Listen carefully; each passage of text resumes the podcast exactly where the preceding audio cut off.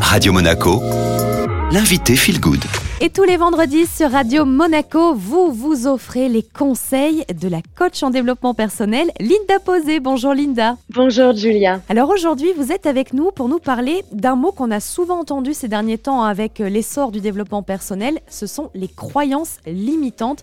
Euh, peut-être qu'il faut clarifier ce que c'est déjà Linda. Une croyance limitante, elle naît d'une peur. Cette peur est souvent irrationnelle, sauf si elle a été vraiment vécue dans l'enfance, mais elle est issue de notre imaginaire. Et donc, elle va créer une croyance limitante qui elle-même va créer un blocage. Elle peut être également issue de notre éducation, par les injonctions familiales. Dans la vie, il faut travailler durement pour réussir. Et donc, elles sont douloureuses et nous empêchent d'accéder au champ du possible. Et comme notre cerveau ne fait aucune distinction entre ce qui est vrai et ce qui est faux, donc issu de notre imaginaire, d'où les peurs, et donc euh, on va aller nourrir cette croyance quotidiennement et limite sans vanter. Ah bah si. Et donc, notre monde extérieur qui reflète notre monde intérieur, la vie va venir se charger de nous donner raison.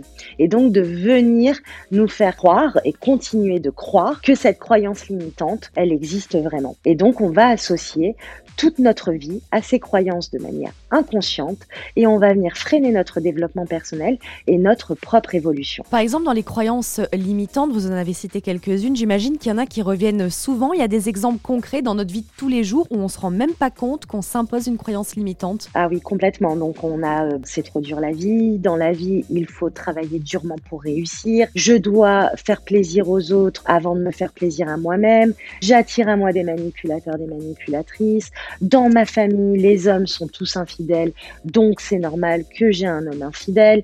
Donc elles vont venir saboter notre champ de vie et notre perception de la réalité. Hein. Si justement on a envie de sortir de ces croyances limitantes que vous nous citez, Linda, qu'est-ce qu'on peut faire? Par quoi on peut les remplacer peut-être tout simplement? Il y a deux petites astuces qu'on peut mettre en place pour pouvoir euh, les travailler quotidiennement. On peut aller chercher en soi trois, quatre formes de croyances ressources et porteuses qui viendraient contrecarrer celles qui nous limitent. Par exemple, dans la vie, il faut travailler durement pour réussir. On peut choisir comme croyance porteuse et ressource, je peux réussir facilement. Et ainsi, on va la garder, elle va venir résonner en nous, elle va être utile car elle va venir nous rapprocher au plus près de notre objectif de vie et on va se la poser en affirmation positive tous les matins pour l'ancrer, l'ancrer dans son ADN et enfin ouvrir son champ du possible. Merci beaucoup Linda. Merci à vous Julia.